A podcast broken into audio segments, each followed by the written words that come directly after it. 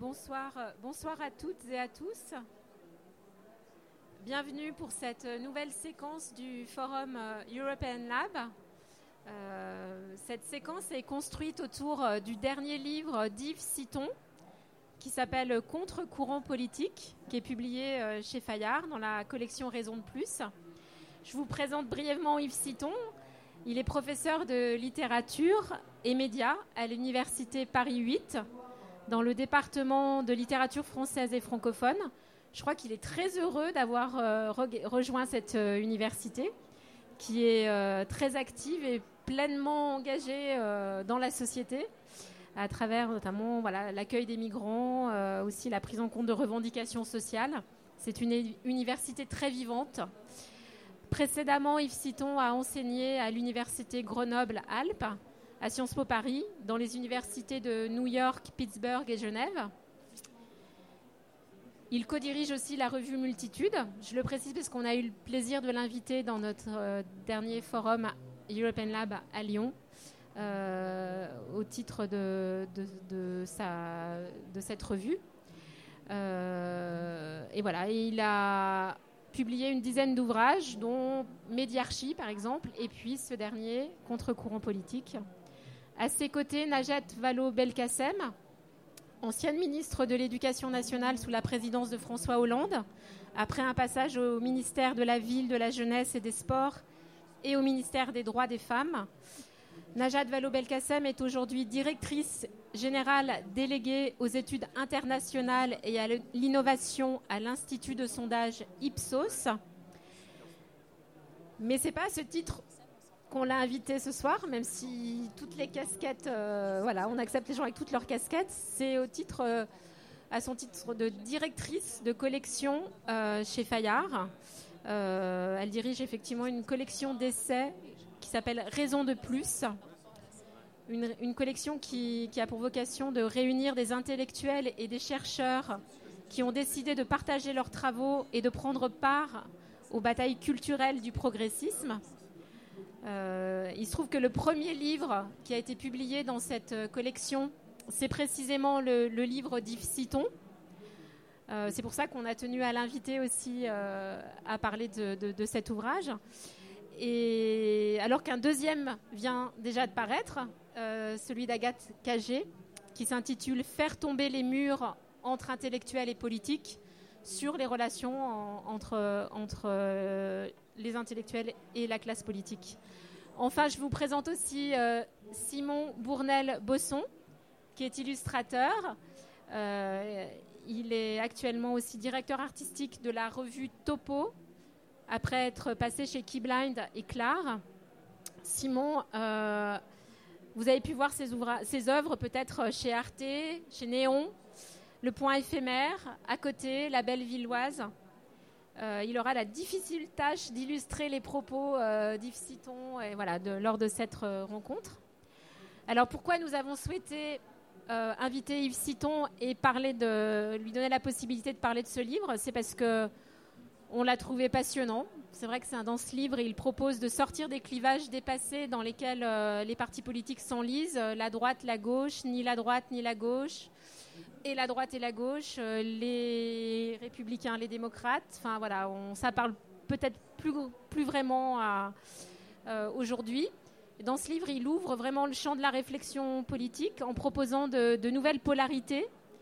Euh, il identifie une dizaine d'oppositions binaires qui sont un peu des lignes de tension, qui présentent toute une gamme d'êtres au monde qui correspond en fait à la, complexité de nos vies. Je trouve que c'était euh, euh, c'est un travail à la fois euh, poétique, parce que c'est vrai qu'il est très bien écrit, et politique.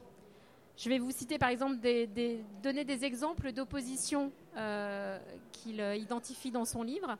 C'est par exemple les adeptes de la transparence contre ceux qui prônent l'opacité, ou encore ceux qui milite pour le ralentissement, c'est tous ces mouvements euh, slow, slow food, euh, slow tech, alors que d'autres, en fait, à l'inverse, font le pari que c'est dans l'accélération, et notamment l'accélération qui est permise par les nouvelles technologies, qu'on arrivera à relever les défis immenses euh, qui se présentent à nous.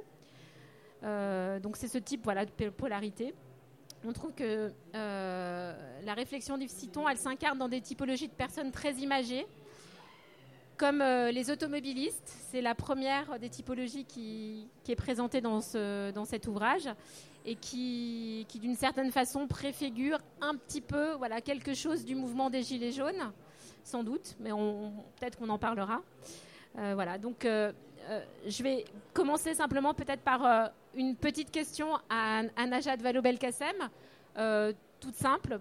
Pourquoi est-ce que c'est à Yves Citon que vous avez demandé de, d'écrire ce premier livre de la collection Raison de plus bah, bonsoir à toutes et à tous.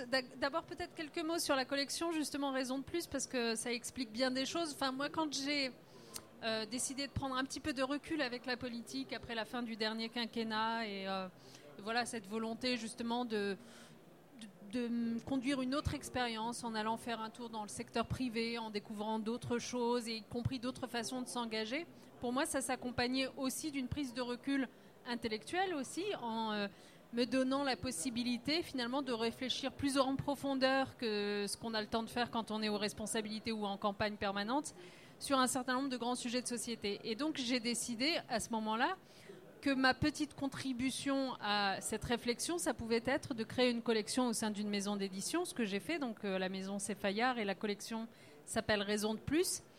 Et le cahier des charges, en quelque sorte, de cette collection, pour moi, c'était de redonner la parole aux chercheurs pour qu'ils viennent nous éclairer sur, sur des débats, des sujets qui, euh, me semble-t-il, sont souvent malmenés dans le débat public, voire orphelins du débat public, et que pourtant je considère comme des défis extrêmement importants euh, à penser à temps avant qu'on ne fonce dans le mur. Voilà.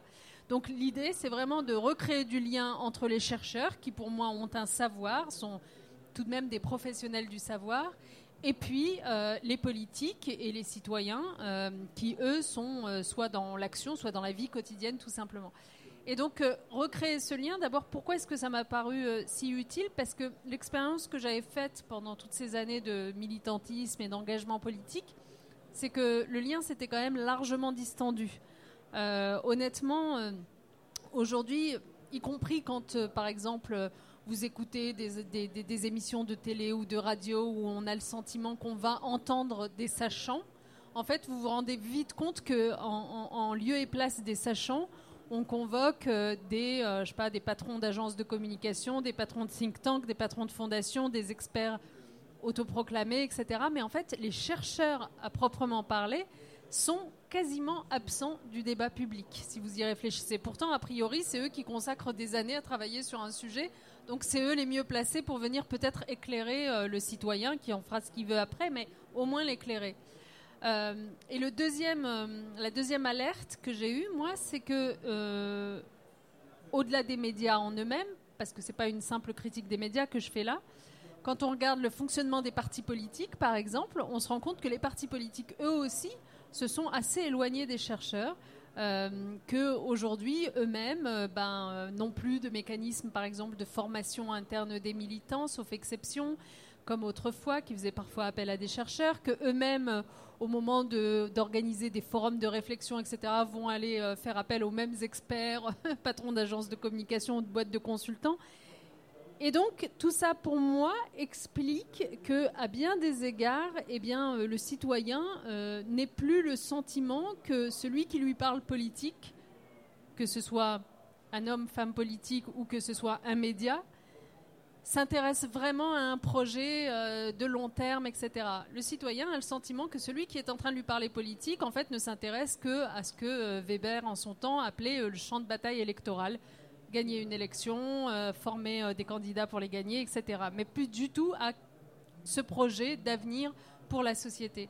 Et je pense que, en fait, la grande défiance et la grande crise des démocraties à laquelle on assiste, elle est née en particulier de cet éloignement entre les chercheurs et l'action politique et les responsables politiques. Donc pour revenir à la collection, l'idée c'était de dire, ben alors essayons de recréer des passerelles. J'ai eu la chance, euh, notamment parce que j'ai été ministre de l'enseignement supérieur et de la recherche, de côtoyer évidemment beaucoup de chercheurs, dont beaucoup m'ont paru passionnants à lire, euh, à écouter, mais en fait qu'on trouve assez peu publiés. Et donc, euh, alors c'est pas le cas d'Yves Citon qui euh, a déjà publié bien des fois avant, avant mais, mais d'autres moins connus. Et mon idée, c'était de leur dire, mais prenez la parole et s'il vous plaît, essayez de prendre position. Parce qu'en fait, je pense que l'une des choses dont on souffre aussi dans les écrits qui sortent, c'est euh, le, le concept du pamphlet. C'est-à-dire, j'écris un livre pour dénoncer tout ce qui ne va pas dans la société, mais je ne fais pas de proposition à la fin. Voilà. Donc ça, c'est la collection, c'est prenez la parole de façon relativement accessible au grand public et si possible, faites des propositions aussi, euh, soit de politique publique, soit simplement pour, euh, pour y voir plus clair. Et Yves Citon, pour revenir à lui, en fait, c'est un chercheur que j'avais connu par ses travaux sur l'attention L apostrophe A de T E N T I O N que je trouvais absolument passionnant parce que je pense que l'un des défis de notre monde moderne, c'est vraiment cette capacité, en effet, euh, tiraillée de tous côtés par de multiples sources qui essayent d'avaler votre attention, cette capacité à se concentrer quand même. Donc euh, voilà, c'était l'une des raisons pour lesquelles je le suivais. Et, euh, et lorsqu'on a discuté, est venu, mais c'est de lui qu'est venue cette idée, cette réflexion sur finalement on est dans une période où on nous explique qu'il n'y a plus de différence entre la gauche et la droite, donc il n'y a plus ni gauche ni droite, mais alors du coup il reste quoi? Qu'est-ce qui fait sens en termes de repères politiques? Et alors j'en finis là, mais ce que j'ai bien aimé chez, euh, chez Yves, c'est que justement dans cet ouvrage, il ne cède pas à la facilité qui consiste, en fait c'est ce un peu à quoi on assiste politiquement parlant dans notre pays, la facilité pour moi consiste à dire mais attendez, c'est plus complexe que ça. Les gens aujourd'hui euh, ne veulent plus se dire euh, uniquement de gauche ou uniquement de droite. Donc faisons un ni gauche ni droite et un et de gauche et droite. Ça, c'est la facilité. Et Yves fait autre chose en fait. Il, euh, la conclusion de son livre, c'est qu'il y a toujours bel et bien des repères politiques en réalité et que c'est pas la même chose d'être de gauche ou d'être de droite. Mais il entre dans les tiraillements internes qui font que on a beau être de gauche sur certains sujets, on le sera pas sur d'autres sujets. Et ça, ça reste de la politique. Ça n'est pas l'antithèse de la politique comme ce qu'on essaye euh, aujourd'hui euh, de nous euh, montrer et qui n'est pas très convaincant, honnêtement. Donc voilà, donc c'est pour cette raison-là. Et puis alors je finirai en disant que j'ai aussi beaucoup aimé la, poésie qui se dégage, comme vous l'avez dit, de son ouvrage. Parce que je pense aussi que dans les moments de crise que j'évoquais, de crise démocratique, de, crise de l'idée de progrès, en fait, ce dont on a besoin aussi, c'est d'entendre des, poètes des gens qui euh, semblent un peu fous, pardon Yves, c'est pas un commentaire sur vous, mais, oui, qui, euh, pensent euh, au-delà des frontières étriquées de la pensée rationnelle. Et je pense que c'est ça qui nous aide peut-être à imaginer en plus grand l'avenir qui est le nôtre. Voilà. Je vais, donner la parole à, Yves Citon parce qu'on lui a proposé en fait de, nous permettre de rentrer un petit peu dans, le propos de son livre en, évoquant non pas euh, les, les, 10 fois 2, les 9 fois 2 euh, oppositions qu'il détaille dans son livre, mais en en choisissant au moins trois d'entre elles. Voilà, et, pour démarrer, celle qui s'intitule euh, Les automobilistes. Mais Yves, je vous laisse présenter une partie, un aperçu de votre, votre, de votre ouvrage. Merci beaucoup. Vous entendez? Parce que moi j'entends à peine ce qu'on dit, oui? Vous entendez? Ok, merci beaucoup. Alors non seulement je suis fou, mais en plus je suis enrhumé. Et euh, je, voilà, ça va être un peu difficile. J'espère que je ne vais pas trop tousser et que les idées ne seront pas trop euh, confuses. Je voulais juste d'abord rebondir à, ce que disait euh, Najat, qui présentait la série de livres comme donnant la parole à des sachants, à des professionnels du savoir.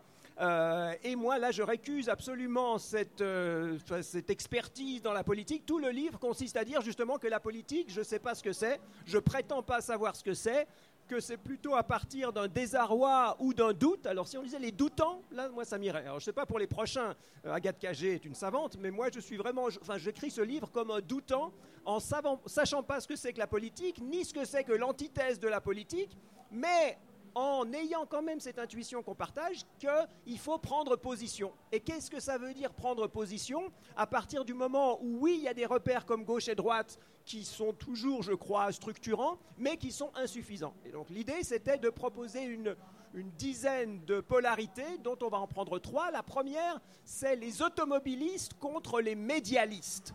Alors, je précise que le livre est sorti en septembre, je crois en octobre, donc avant les Gilets jaunes, et que ça fait des effets d'interférence pour moi assez problématiques.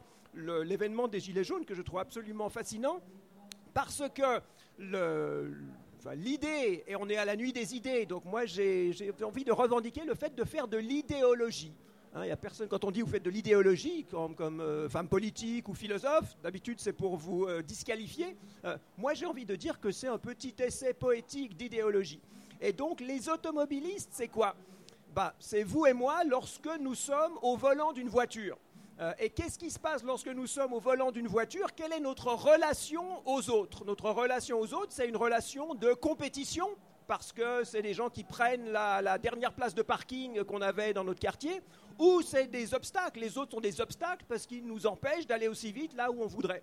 Hein. Et cette petite expérience qu'on a tous, tous les automobilistes ne sont pas fascistes, et pourtant lorsqu'on est automobiliste, le, moi, le premier, euh, je suis amené par l'appareil qu'est l'automobile, par l'institution qu'est l'automobile, à traiter les autres comme des concurrents, des rivaux ou des obstacles.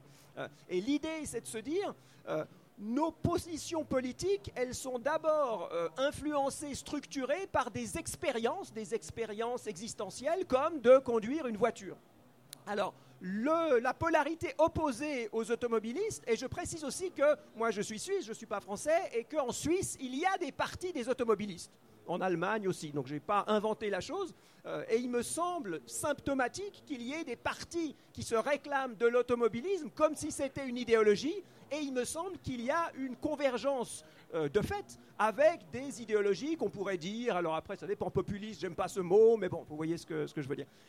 L'opposé des automobilistes, ça pourrait être les cyclistes, ça pourrait être les trottinettistes. Euh, j'ai proposé que ce soit plutôt les médialistes, ce qui est peut-être pas intuitif.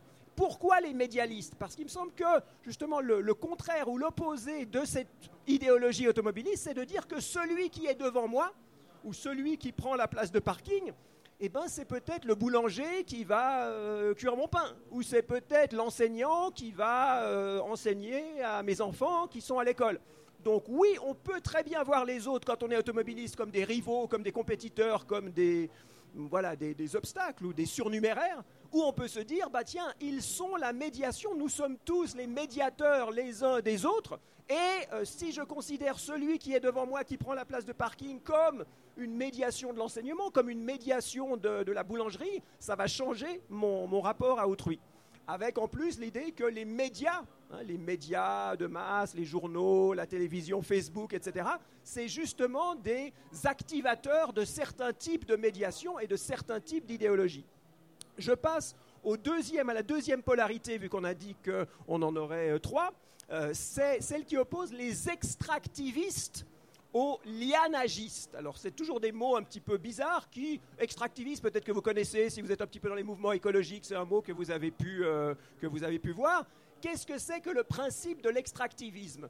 Bah, Comme on l'a fait pour le pétrole, pour l'or, etc., c'est de considérer qu'il y a quelque part des ressources qu'on peut exploiter en régime capitaliste pour en tirer du profit, on les extrait on les exploite sans se préoccuper ni de leur renouvellement, ni des effets induits par leur exploitation. Typiquement, on a du pétrole, c'est génial le pétrole, ça brûle, ça fait de l'énergie, on peut faire des choses splendides. Euh, on ne se préoccupe pas du fait qu'il a fallu des millions d'années pour euh, métaboliser ce pétrole. Euh, on le consomme en un siècle et demi et on ne se préoccupe pas du fait qu'en le consommant, ça a des effets, des effets de serre, etc. Alors, extractiviste, il n'y a pas de parti qui se réclame de l'extractivisme. Euh, et pourtant, il me semble que c'est absolument central dans le monde contemporain de se dire qu'est-ce qu'il y a comme institution extractiviste, de même qu'il y a des automobiles qui nous font considérer les autres comme des rivaux ou comme des, euh, comme des obstacles, euh, il y a des institutions qui nous poussent à l'extractivisme.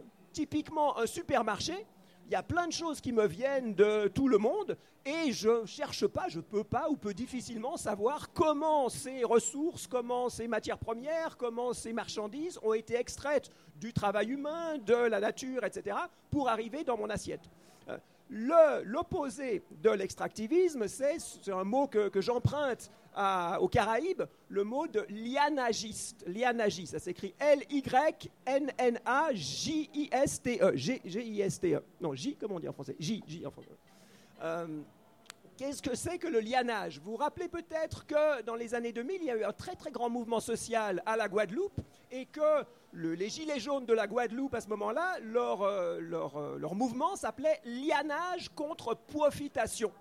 Profitation, c'est euh, extractivisme. Hein. Enfin, je ne sais pas, je ne parle pas créole, mais il me semble qu'on peut le traduire comme ça. lianage, c'est justement le contraire. Et lianage, ça fait référence aux lianes. Alors nous, forcément, dans nos climats en décembre, ici, on n'a pas beaucoup de lianes, c'est peut-être pas très parlant pour nous, mais la notion de la liane, c'est quelque chose qui pousse dont les racines sont pas vraiment, soit il n'y a pas de racines, soit c'est pas pertinent, qui pousse, qui construit des enchevêtrements et qui fait une canopée dans la forêt, la canopée protégeant l'espace de la forêt pour que des formes de vie qui sans seraient brûlées par le soleil puissent se développer. Et donc, l'opposé, il me semble, de l'extractivisme, là je, vais pas, je suis en train d'extraire ma voix et ça ne va pas durer. L'opposé, merci. L'opposé, c'est de dire justement qu'est-ce qui, tisse du lien, qu'est-ce qui fait que on sait d'où ça vient, qu'est-ce, que, qu'est-ce qui fait que lorsqu'on tire un fil, eh ben on voit, quand on tire une liane, on voit un petit peu les conséquences que ça peut avoir. Alors, ce n'est pas forcément le local, ça peut être le local, mais ça peut être aussi des façons par les médias justement de se relier à des choses lointaines avec un rapport qui ne serait pas extractiviste. je vais vous permettre de boire, euh, de, prendre une, gorgée d'eau. Je voudrais juste faire un lien avec, euh, avec euh, le propos d'ouverture de, ce forum tout à l'heure. Claire Nouvian de l'ONG Bloom, donc qui a engagé pour la préservation des fonds marins, et Elliot Lepers, qui a fondé le mouvement, enfin, un mouvement de citoyens, parlait précisément de cette opposition, puisqu'il disait que face aux, prédateurs. Il parlait de lianagisme Non, pas en ces termes. Dommage, mais, ça recoupe totalement euh, votre propos, puisqu'il parlait que face euh, aux défis environnementaux qui, s'imposent à nous, et notamment bah, le pillage des ressources de notre planète, euh, la prédation, enfin voilà, tout ce qui relève de, cet extractivisme, la solution, en fait, c'était tout ce qui rassemble, tout ce qui réunit, tout ce qui crée du lien et tout ce qui fait qu'ensemble, voilà. Euh, à notre petite mesure, voilà, mais relié, eh ben, on peut agir et transformer les choses. Voilà, c'était juste pour faire un lien et vous permettre de. Merci bien, c'est très charitable. De, prendre une petite euh, pause. Et donc, le, ce que j'essaye de, de, réfléchir, de, douter avec ces catégories, c'est justement pas que d'un côté il y a les fascistes et puis de l'autre il y a les progressistes. Euh, qu'on est tous, moi le premier extractiviste, suivant les appareils de pouvoir, suivant les appareils de consommation, suivant les habitudes, suivant ce qu'on fait, et que c'est à la fois quelque chose peut-être de choix individuel, mais moi je me méfie beaucoup des choix individuels et je ne crois pas qu'ils sont vraiment libres. Et donc c'est d'abord un, phénomène de conditionnement, de situation, de relation, d'institution, euh, qui nous pousse à l'extractivisme ou qui permettent, qui favorisent le, le lianagisme. Dernière, euh, dernière polarité qu'on voulait euh, évoquer euh, aujourd'hui, c'est celle qui clôt le livre, qui oppose les conflitistes aux irénistes.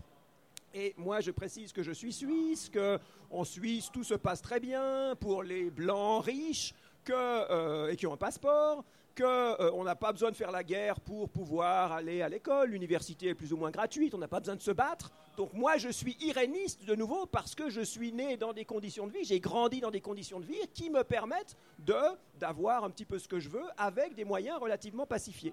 Euh, et je crois quand même dur comme fer que sitôt qu'on en arrive au conflit, sitôt qu'on se dirige vers quelque chose comme la guerre, on a déjà perdu quelque chose d'essentiel.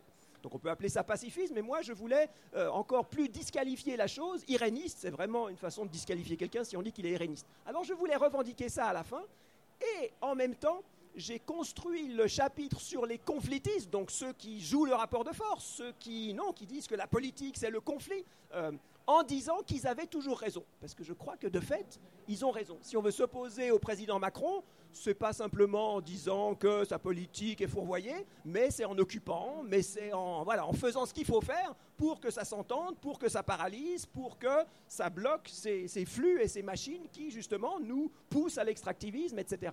Donc tout le chapitre est fait pour, enfin toute cette opposition est faite pour dire que les conflitistes de fait ont raison, même s'il y a quelque chose qui me dit que c'est quand même l'irénisme qui devrait, en fin de compte, et qui devra, en fin de compte, euh, triompher. Alors juste, et là il me semble qu'il y a des rapports, enfin des relations évidentes avec ce qui se passe avec les Gilets jaunes, euh, je, résume ceci. Euh, ça serait absolument faux, je crois, de euh, restreindre les gilets jaunes à des automobilistes. Ça a peut-être commencé comme ça avec les 80 à l'heure, avec euh, les, taxes sur le, sur le carbone, etc. Mais on voit que c'est peut-être un élément déclencheur, mais que tout l'enjeu des gilets jaunes, justement, c'est de ne pas les piéger et qu'ils ne se laissent pas piéger dans une idéologie automobiliste et que de fait, euh, il y a un usage des médias, il y a des constructions de médiation. Le rond-point, c'est une médiation. Le rond-point, c'est un lieu où justement on se parle, où on peut euh, échanger des idées, où on peut faire quelque chose. Euh, il y a une dimension extractiviste dans le mouvement des Gilets jaunes lorsqu'on ne raisonne qu'en termes de pouvoir d'achat. Hein, le pouvoir d'achat, ça peut être le pire ou le mieux. Le pouvoir d'achat, on peut simplement réduire les prix parce qu'on épuise la planète sans réglementation environnementale ou parce qu'on exploite les, travailleurs lointains sans se soucier de, leurs conditions. Donc il peut y avoir une dimension extractiviste dans certaines revendications et il me semble que le devoir, c'est justement d'essayer de repérer ces polarités et qu'on est toujours un petit peu entre deux plutôt par les institutions, les situations dans lesquelles on se laisse être que euh, par nos choix individuels, euh, et finalement que le conflitisme ou euh, l'irénisme, eh ben c'est un choix, voilà, c'est une, alternative qui se présente à tout le monde, qui nous permet à la fois de comprendre pourquoi peut-être on casse des vitrines de luxe aux Champs-Élysées. Moi, le fait qu'il y ait des magasins de luxe alors qu'on a des gens qui, qui dorment dans la rue, je trouve ça obscène. Donc moi, je ne vais jamais euh, casser des magasins de luxe parce que je suis iréniste et je suis suisse et je ne vais jamais appeler personne à le faire. Et en même temps, ça ne me semble pas complètement aberrant qu'on le fasse. Euh, ce chapitre sur les conflitistes, il essaye de proposer des façons de construire des conflits, des façons de médier, de faire des médiations de conflits euh, imaginatives. En ce sens, les gilets jaunes, c'est déjà ça. Le fait de porter un gilet jaune et de se situer en rond-point, c'est une création conflictiste. Euh, j'aime bien dans le livre euh, évoquer les travaux de Saul Alinsky. Saul Alinsky, c'était un organisateur de résistance populaire des États-Unis des années 40 jusqu'aux années 70. Et peut-être je vais conclure par ça, il y a quelques, il, a, il a, créé pour moi, c'est un artiste de l'organisation politique. Par exemple, euh, à Chicago, il essayait d'organiser les ghettos noirs exploités, opprimés, discriminés de Chicago pour que, par exemple, ils aient euh, plus d'emplois dans l'aéroport de Chicago. C'était l'époque où euh, le maire, c'était un monsieur qui s'appelait Daly, je crois, et il venait d'inaugurer son aéroport, c'était le joyau de sa politique. Euh, et Saul Alinsky a menacé le maire de faire venir avec des bus des centaines de personnes des ghettos, et il leur a proposé à ces gens qui venaient des ghettos d'aller aux toilettes et d'être constipés. Et donc, quand on est constipé et qu'on va aux toilettes, eh ben, on y reste, je ne sais pas, 3 minutes, 4 minutes, 5 minutes.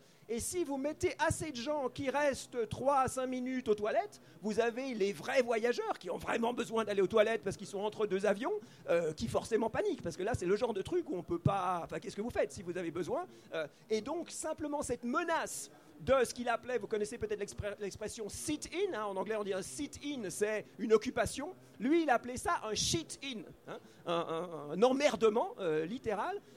Et alors, il, y a tout un, enfin, je, vous laisse lire le livre parce qu'il y a toute une panoplie d'actions euh, qui, moi, me semble artistique. Hein, c'est vraiment du médiartivisme que, que, que illustre ici, qui me semble être tout à fait inspirateur pour ceux d'entre vous qui se sentiraient conflictistes. J'ai eu mon quart d'heure là de gloire. Euh, après, sur cette, euh, sur cette question de, du conflit, euh, et, toujours en lien avec l'actualité, vous expliquez, même si vous êtes suisse et iréniste, que, que l'histoire montre que les conflitistes ont, souvent, voire toujours raison, en fait. Ben, et que, voilà. C'est ce que je. Enfin, je sais pas, hein, ça c'est ce que je dis. Du coup, parce vous que légitimez la violence quand même. Alors, ça, c'est vous qui le dites. Euh, moi, j'essaye justement de mettre en place des, tensions. Hein, toute la postphase, je crois, ça s'appelle contre-courant politique.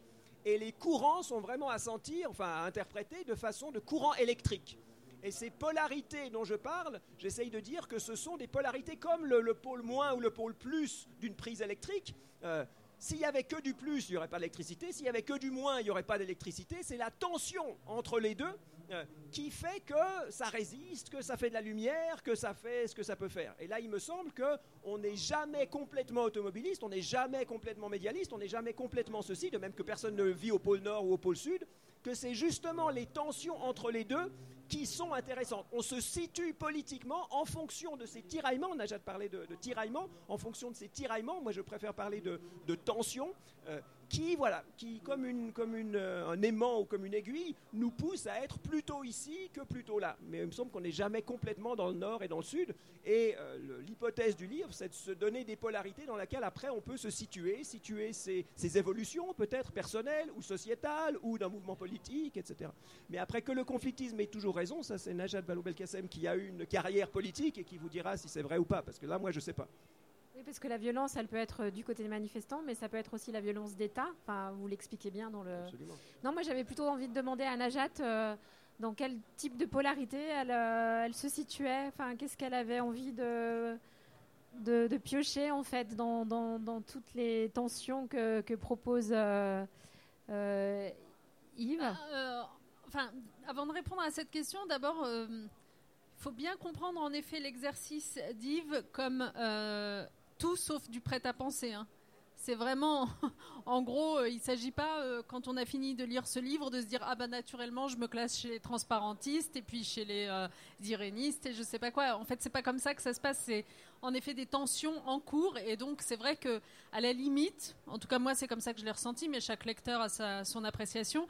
À la limite, à la fin de cette lecture, on a envie en fait de travailler sur soi parce qu'on a compris ce qui nous tiraillait, je suis désolée, moi je reviens à mes tiraillements, ce qui nous tiraillait et qu'on se dit, bah, en fait, comment je m'apprécie le mieux en fait?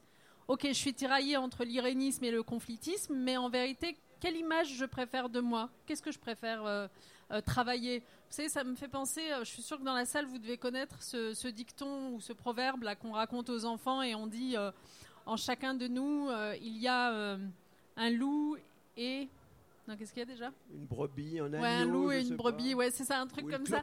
Enfin, un gentil et un méchant. Et euh, l'enfant demande, euh, et du coup, c'est lequel qui gagne à la fin? Et on lui répond, bah, c'est celui que tu nourris. D'accord? Ah, c'est beau ça. Euh, non, personne connaît ça. Je connaissais pas, mais c'est très beau. ok, je vis dans un monde parallèle, mais c'est pas grave. Mais en tout cas, pour répondre à, votre question. J'entends bien parce que moi, par exemple, une des tensions qui m'a, c'est celle sur ralentir, accélérer, voilà, qui, voilà. Vous avez du mal à répondre en fait. Après, je suis très tiraillée, mais voilà, quelle tension. Et donc moi, par exemple, la tension en effet qui m'a le plus euh, parlé euh, à titre personnel, c'est celle entre iréniste et conflictiste justement. Parce que euh, d'une certaine façon, l'engagement politique vous pousse quand même au conflit. C'est compliqué de se tenir complètement à distance du conflit, de, soit que vous aimiez ça, soit que vous y soyez contraint. Et pourtant, à titre personnel, je me serais vraiment qualifiée d'iréniste. Je déteste les disputes. Je, enfin, je vois dans ma vie personnelle et familiale vraiment. Et puis, euh, l'image à laquelle j'ai envie de ressembler, c'est plutôt celle-là, celle de, de, repousser le conflit. Donc, euh, donc, voilà, ce serait peut-être celle-là. Et, s'agissant des gilets jaunes, de la même façon, je pense que parce que vous disiez Yves qu'il y avait quelque chose d'extractiviste chez eux, mais à contrario, il y a quelque chose de lianagiste Vraiment, vraiment, vraiment. Parce que je veux dire, ce qui, ce qui est euh, fabuleux quand même dans cette aventure, quoi qu'on en pense, c'est que ça a créé du lien entre des gens qui, euh, jusqu'à présent, souffraient chacun dans leur coin. Absolument, ça c'est clair. Et. Alors, je vais redonner tout de suite la parole, mais s'il y a des questions euh, d'ores et déjà, n'hésitez pas, parce que voilà, le, temps file très très vite, donc n'hésitez pas à, lever la main. Et puis en attendant, on poursuit, mais mais manifestez-vous euh, si vous voulez poser une question. Pendant que les gens méditent les questions, parce que c'est ça, enfin, la collection est faite pour prendre du recul. Et euh, je crois que c'est, mais que c'est vraiment important pour moi lorsque lorsqu'on parle d'accélérationnisme ou de ralentiste, c'est pas tellement le problème est-ce que ça va vite, est-ce que est-ce qu'on ralentit, etc. C'est vraiment de ménager euh, à certains moments des moments justement de recul ou des moments de pause ou des moments de délibération. Et l'horreur, pour moi, de la médialité contemporaine, c'est le micro-trottoir où on plante un micro devant quelqu'un à la gare de Lyon quand il y a une grève de la SNCF et on lui dit qu'est-ce que vous pensez de la grève de la SNCF Et forcément, soit le type il veut prendre son train et puis il n'est pas content donc il dit que les syndicalistes sont tous des enfoirés, soit il se trouve qu'il est syndicaliste et il va dire que. Mais de toute façon, on ne lui donne pas la possibilité de, voilà, de délibérer, de se positionner, de se dire bah tiens, si je dis ça, qu'est-ce que ça va faire? Et ça, c'est vraiment important. Et là, le fait que vous n'ayez pas de questions micro-trottoir à poser, je trouve que c'est plutôt bon signe. Euh, et que, Donc on peut garder le silence pendant un quart d'heure. Alors justement sur la question. Mais peut-être que c'est pas le cas. Peut-être n'hésitez pas à lever la main, mais sur la question des médias. Ah bah super.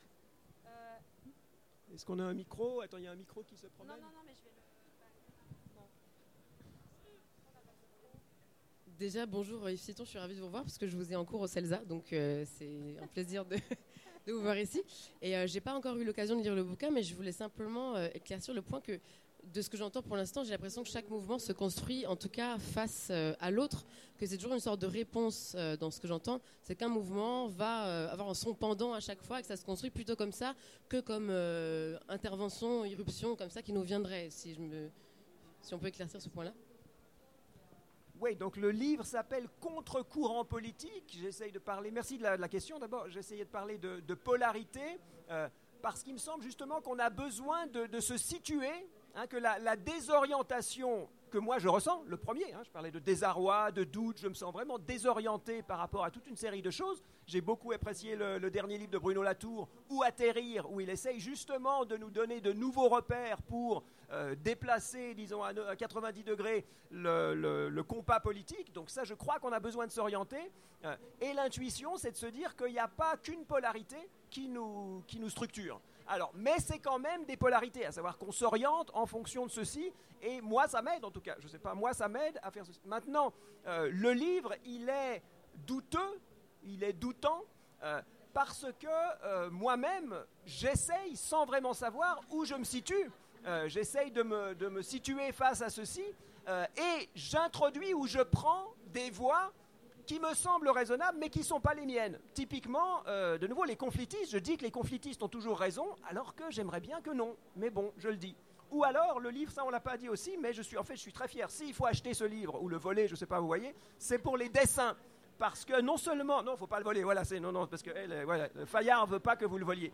Mais euh, Simon est en train de faire des dessins, mais il y a déjà des dessins dans le livre, et c'est pas moi qui suis un piètre dessinateur, c'est des graffitis que j'ai repiqué à, alors surtout à Paris 8, mais aussi bien dans les, voilà, ce qui, laisse des traces dans les mouvements sociaux. Et là, il y a des choses, alors ça, vous peut-être vous voyez, je sais pas, c'est Eat the Rich. Hein. Eat the Rich, moi je suis riche, je veux pas vraiment qu'on me, qu'on me charcute, mais euh, je trouve absolument logique qu'on veuille manger les riches. Voilà. Euh, donc je, je reflète euh, ces choses que je vois dans les murs, parce que, comme le disait Najat Vallaud-Belkacem, il y a une réflexion aussi sur la poésie, sur qu'est-ce que c'est que la littérature, qu'est-ce que c'est que les mots aujourd'hui, comment le mot lianage, c'est une forme de création poétique, et peut-être qu'on en a besoin pour faire de la politique, etc. Donc, ces graffitis que je reprends me semblent être les, formulations politico-poétiques, poético-politiques les plus intenses de notre moment moi, euh, je suis inspiré par ça, je suis transformé par ça, et j'essaye de comprendre ce que ça veut dire que ces graffitis que je vois sur les murs de Paris 8. Euh, même si, surtout si je ne suis pas complètement d'accord avec eux, mais il me semble que donner la voix à ceci, ou une partie des autres interchapitres, c'est des, des raps, des, euh, des poèmes ou des, textes de rap, euh, des gens comme Cazet, des gens comme Rosset, etc., euh, qui me semblent saisir une réalité sociale bien mieux que les philosophes de la politique que je peux lire et que j'apprécie par ailleurs. Sauf Grégoire Chamaillou. Grégoire Chamaillou, il faut vraiment lire son livre La société ingouvernable, c'est absolument essentiel. On me dit qu'il y a une question. Euh,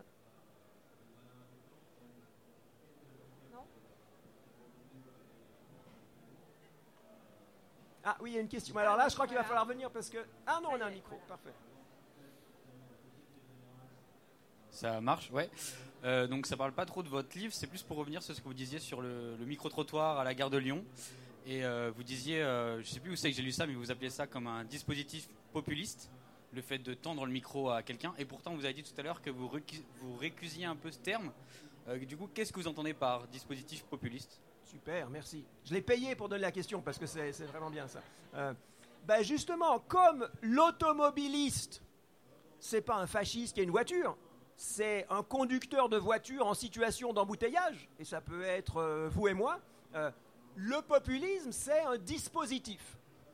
Et c'est un dispositif qui me semble essentiellement médiatique, à savoir c'est une façon de communiquer. Alors moi je, je me méfie du terme information, donc je dis c'est une façon de communiquer des affections dans une population par des médias, mais c'est vraiment une, façon, c'est une, manière, c'est, euh, ça a des mécanismes, ça a des logiques, ça a des dynamiques, ça a des structures, etc., etc., qui font que euh, bah, quand je suis dans ma voiture et qu'on me dit euh, qu'on va euh, liquider ou qu'on va euh, expulser les étrangers, eh ben, même si je ne fais pas forcément le lien entre les étrangers et la voiture qui est devant moi, ça peut résonner. Euh, et donc, les, ce que j'appelle dispositifs populistes, c'est des façons de communiquer ou de parler de la politique qui, justement, n'ont pas ce recul, qui n'ont pas ce temps de délibération, ce temps de réflexion, ce temps où on peut injecter quelque chose comme du savoir, mais pas seulement du savoir. Oui, le savoir, c'est important, je suis universitaire, donc je, je ne le méprise pas du tout. Mais comme ce qui émerge maintenant des Gilets jaunes, qui est un savoir, qui n'est pas un savoir universitaire, statistique, mais qui est une connaissance des réalités existentielles qu'il faut pouvoir entendre. Et quand je regarde, je m'excuse, mais quand je regarde, que ce soit TF1 ou France 2, les gilets jaunes, je le vois essentiellement des policiers et des manifestants qui euh, échangent des coups et euh, un chiffre sur combien de gens ont manifesté ce samedi. euh, et le recul de, justement, pourquoi, qu'est-ce qu'on doit creuser dans ceci bah, Dans des médias de masse comme le journal télévisé de 20h de France 2, qui est pourtant le service public, moi je ne le vois pas. Donc si on a des partis populistes, si on a des votes populistes, il me semble qu'il faut d'abord se, remettre en question, voire refuser, voire combattre les dispositifs populistes médiatiques qui simplifient les questions, qui euh, assèchent les réponses possibles et qui nous portent dans les, les bras de partis qui après forcément récupèrent ce, ce qu'on appelle populisme. Je ne sais pas si ça répond à votre question. Il y, a- quand même eu un très bel article, un très beau reportage de Florence Aubenas dans Le Monde sur euh, les Gilets jaunes. Elle a passé une semaine à un rond-point à Mont-de-Marsan, je crois, où elle raconte précisément tous les liens qui se tissent entre les gens et des personnes qui, pour la première fois de leur vie, en rentrant chez elles, en fait, euh, n'allument pas la télé, ne, regardent pas des, Disney avec leurs enfants, mais s'intéressent aux informations ou euh, reçoivent pour la première fois des gens chez eux qui ne sont pas de leur propre famille, qui ne leur était jamais arrivé.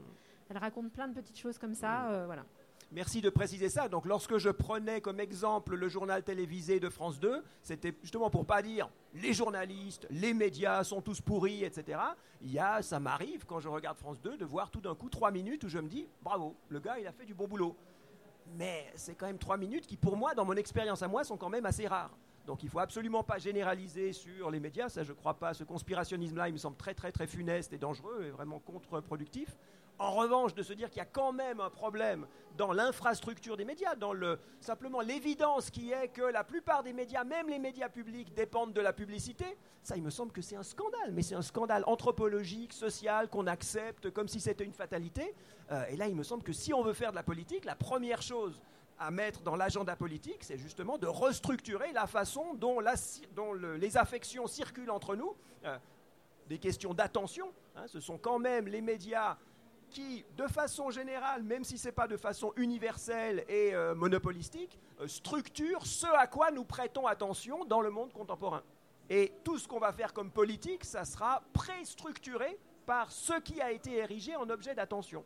Et là, il y a vraiment un travail énorme à faire que, de nouveau, les Gilets jaunes font. Euh, alors, après, on n'a pas le temps là, mais il faudrait rentrer dans ce qui se passe avec Facebook, qui est, euh, qui est une alternative euh, apparemment à France 2, qui a des effets absolument merveilleux et qui a des effets, comme tout média, absolument dangereux. Et de nouveau, comme je le disais pour les, polarités, il faut essayer de repérer ce qu'il y a d'émancipateur dans Facebook ou dans les téléphones portables qui nous permettent de documenter des brutalités policières de façon beaucoup, beaucoup plus euh, claire qu'avant et en même temps se rendre compte des filtres de bulles, de tout ce que les algorithmes, de nouveau quand même mobilisés pour des euh, raisons extractivistes. Hein. je parlais de l'extractivisme euh, du pétrole, mais il y a un extractivisme des données, il y a un extractivisme des communications qui se font entre nous par Google, par Facebook, par Twitter, etc. etc. Et de nouveau, il faut le critiquer parce que ça peut avoir des effets euh, calamiteux. S'il n'y a pas d'autres questions, euh, je vous propose euh, voilà, qu'on en reste là euh, en remerciant chaleureusement Najat Vallaud-Belkacem, Yves Citon, Simon Bournel. je, rappelle, je rappelle le titre du livre d'Yves Citon, Contre-courant politique, aux éditions Fayard dans la collection Raison de plus.